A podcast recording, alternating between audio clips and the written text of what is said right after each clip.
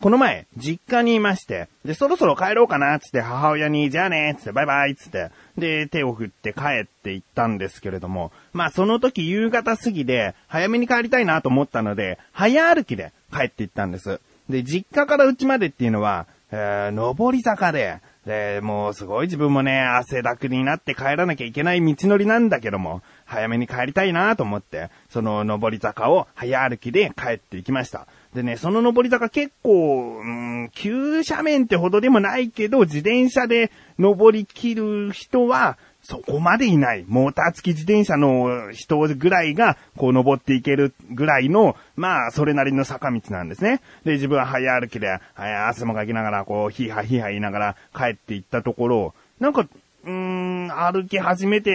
100、150メートルぐらいかな。結構登っていったところで、なんとなくこう、なんか変な音が聞こえるなと思ってね。で、後ろを振り返ると、母親がいて、で、もう、ゼーハー、ゼーハー言ってて、で、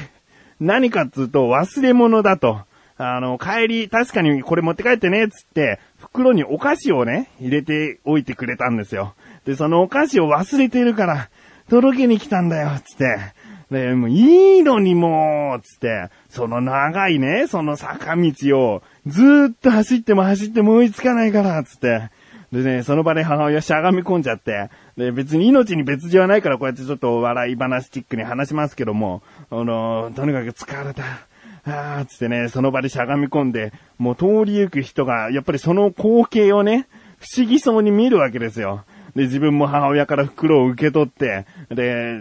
大丈夫？っていうか、まあ、な、なんで来たのよって。そんなお菓子ぐらいいつでも取りに行けるし、次の機会でよかったじゃんって言ったんだけど、でももう、そこまで来ちゃったから、つってね。まあ確かにどんどんどんどん突き放されるとは思ってないから、あの、追って追って追ってつって結果的にこんな風に走ってきちゃったってことなんだろうけど、なんかね、もう自分にとっても恥ずかしいやら、こう、申し訳ないやら、あーもうなんでここまでするのっていうね、ちょっとしたこう、親に対する、親に対する子供ならではの苛立ちとかね、なんかいろんな感情が、こう入り混ざりながらも、まあ、とにかくこう、ゼハゼハ言ってた中、だんだん落ち着きを取り戻して、で、じゃあね、つって、あのー、母親がね、坂を下って帰っていくというね、背中を見ていたわけなんですけれども、あー、まあ、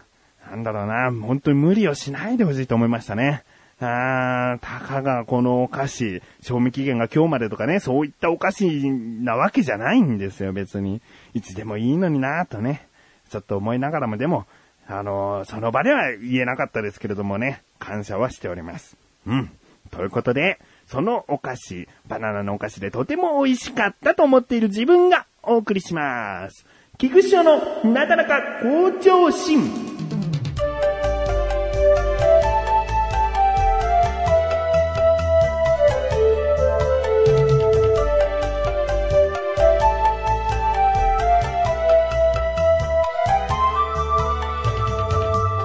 とうとう、8月の上旬からずっと大阪に帰郷していた神さんと息子二人が帰ってきました。うーん。でね、やっぱりね、その空港での再会っていうのはね、自分はもう楽しみなわけです。あのー、なんだろうな、神さんは別に、うん、大人だから、あ、帰ってきたよ、ぐらいのノリなんだけども、子供たちっていうのはね、まあ、タチしても次男はまだ0歳なんで、大したリアクションはしないですけれども、その長男のね、リアクションが楽しみで、で、3週間も母親とずっと一緒にいると、うーん、ママっ子になってしまうというか、あお母さんお母さんみたいな、お父さんの存在をちょっと忘れかけてしまうっていう不安もあるんですね。うん、なんかこう、もうお母さんのそばから離れたくないみたいな、あお父さんお父さんってどんな人だっけっていう、ちょっとこう、全く忘れるわけじゃないけども、うろ覚えになってきちゃってるのかなとかね。なんかそういう不安もありつつだけど、その久しぶりに会った時のリアクションが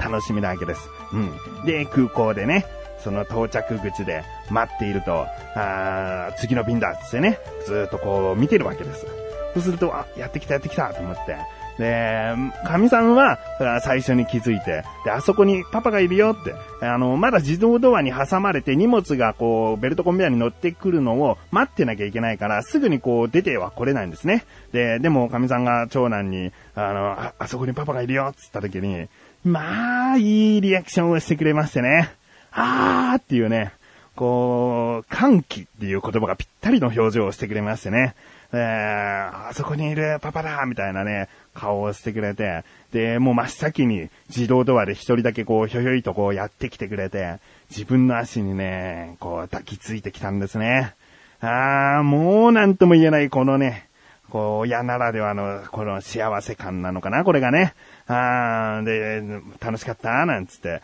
だけどね、3週間も会わないと、たとえ父親でも、とっても恥ずかしがるんですね。対してこう話をしてくれない。だけど顔はニタニタしてると。あ楽しかったつっても特に返事はなくて。で、抱っこしてあげようかつったら、うんつって、こう、抱っこをしてっていうポーズをしたので、こう抱きが帰ると、嬉しそうにね、こうニタニタニタニタしてくれてるわけですよ。もうね、この瞬間がたまらないんだと。うん大体ね、やっぱり3歳半年ぐらいだと、どんな風なリアクションなのかっていうのは自分は想像つかないんですよ。小学生ぐらいだったら、大体記憶もあるし、その、もじもじする感じもなんとなく想像がつくんですね。自分もそうだったなっていう、その、思い出があったりもするから、大体この年の子はこういう風なリアクションかなっていうのは想像つくけど、3歳半の時は自分は記憶があんまりないですからね、えー、こんな風に父親のことをちゃんと覚えててくれるんだと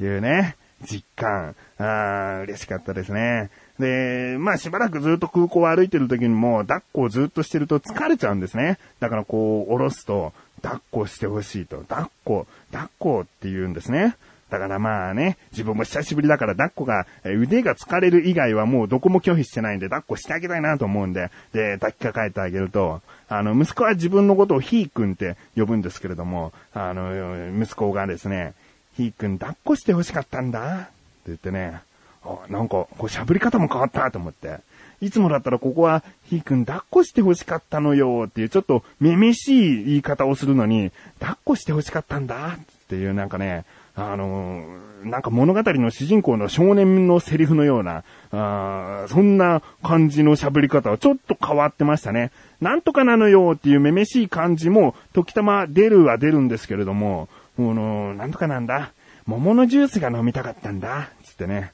あなんか桃のジュースを飲んだりしてるのを見ると、あ、なんかこう、どちらかというとたくましくなってきたってことなのかな？っていうね。そういう成長っぷりも、やっぱね、3歳の、あの、3週間は大きいですね。うん。で、もうずっとね、パパのお家に帰りたい、パパのお家に帰りたいと。あだけど今日は外食して帰るから、すぐには家には行かないんだよ、なんて言いながら、だけどパパの家に行きたい、パパの家に行きたい。まあ、要はおもちゃで遊びたいってことなんだけど、あのまあ、ずっとね、こう、お家に帰りたいという、そのなんか表現が嬉しくてね、あーなんかまだ大阪にいたかったのにとか言いながら帰ってきてたら、なんかちょっと寂しいところもあるから、あーだけどもう早くパパのお家に帰りたいってしてくれてね。で、家に帰ると、もうね、しらみつぶしに、うちにあるおもちゃを遊び尽くしてましたね。だいたい一つのおもちゃに5分から10分くらい、いつもだったら30分くらいはずっと遊んでるんだけど、一つのことで。だけどもう、これやって、これやって、これやって、これやって、つって、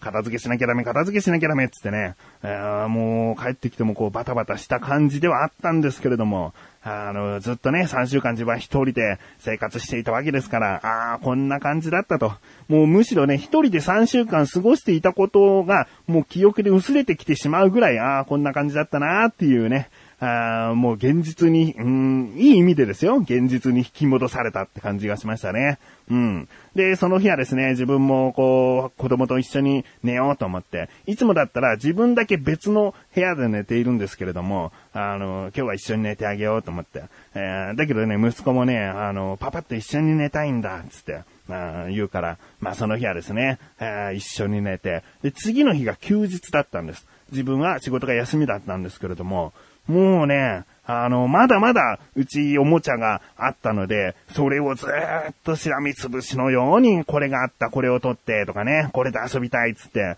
あいろんなおもちゃをもうずっと遊んでましたね。うん。で、その日の夜、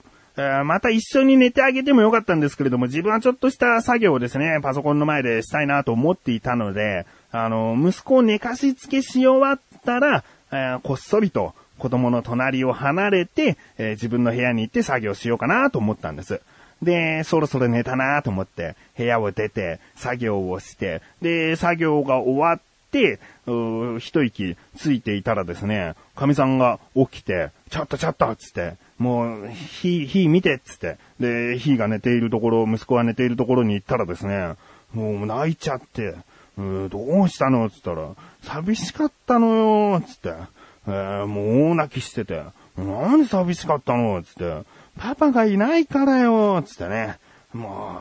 う、ねえ、可愛らしい。でね、もういるよ、じゃあパパここにいるからもうまた一緒に寝ようね、つって。もう、ひーくんはパパのことこんなに大好きなのに、とか言って。なんだこのセリフは、と思ってね。もう、むぎゅむぎゅしながら寝ましたけども、あー、いやーなんかね、よりこう、パパ好きになって帰ってきた感じがしましたね。あ次の日、自分は仕事だったんで仕事に行ったんですけれども、その時息子はまだ寝ていて、で、まあちょっと睡眠時間的にもう少し寝かしてあげようと思ったんで、あの、起こさずに自分は仕事に行ったんですね。で、仕事に行ったんですね。で、最近ちょっと仕事をバタバタしているので、なんだかんだいつもより1時間ぐらい遅く、こう帰宅したんです。そしたら、もうピンポーン鳴らして鍵をガチャガチャって開けたら、もう息子が玄関の前に、まあ同時ぐらいですね、玄関の前に来てて、何やってたのよ、心配したでしょ？とか言われて、であごめんごめん、お仕事してたんだよ、つって。もう、つって、まあ、ただいま、つって、お帰り、つってね、えーそんな挨拶をしたら、神さんが、なんかもうパパ遅いねよ、ずっと言ってたよ、と。ひーくんはこんなにもパパのことが大好きなのに、なんでパパは遅いのよ、つってたよ、って。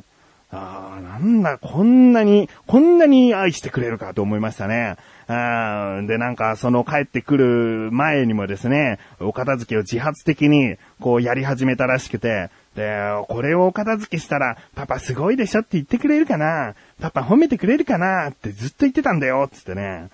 まあ、なんなんだろうね。あの、ちょっと前まで息子たち、子供たちが帰ってくると、また仕事のバタバタ感と、家庭内でのバタバタ感で忙しくなるかなと言っていた自分が恥ずかしいですね。もう全くもって心が癒されまくりと。ああ、いうことでね。あーだから自分は、あの、息子に対する育て方ではなくて、まあ、愛し方を間違えていなかったなと。こう、思いましたね。今までね。あーだって、そんなに好きでもない父親だったら3週間ぶりに会っても、うん、帰ってきたよぐらいだと思うから、だけどこんなにも愛してくれるなら自分の愛し方は間違っていなかった。もう、その手応えも感じられてね。とっても今、気分がいいです。仕事も頑張れそうです。